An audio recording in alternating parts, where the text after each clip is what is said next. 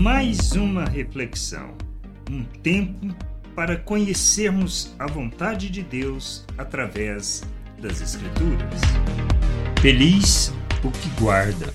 Somos felizes quando ouvimos e guardamos as palavras do Senhor e andamos na Sua vontade, pois o tempo está próximo, quando Ele fará cumprir todas as, toda a Sua vontade, como podemos ler em Apocalipse 1, versículo 3. Bem-aventurado aquele que lê, e bem-aventurados aqueles que ouvem as palavras da profecia e guardam as coisas nela escritas, pois o tempo está próximo.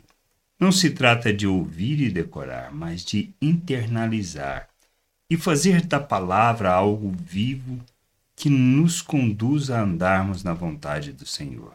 Somos chamados e feitos um reino de sacerdotes e, como tal, não temos outro papel além de fazer a palavra de Deus conhecida por todos pela maneira como vivemos, nos relacionando e pelo que falamos, revelando a Sua vontade, manifestando o seu perdão, para que todos tenham consciência da glória de Deus e não de nossa religiosidade.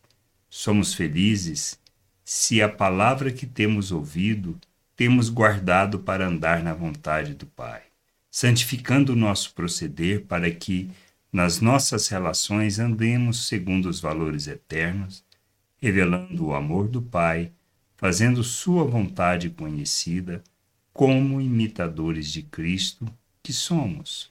Nós precisamos entender isso. Guardar é fazer algo que, na realidade, internalizamos essa palavra em nossas vidas e ela nos conduz no processo de transformação para vivermos na vontade do Pai.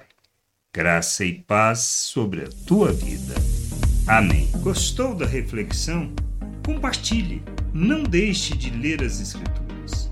Medite para poder crescer no conhecimento e vontade de nosso Deus e nosso Pai, para que, conhecendo o Senhor, possa o revelar ao mundo.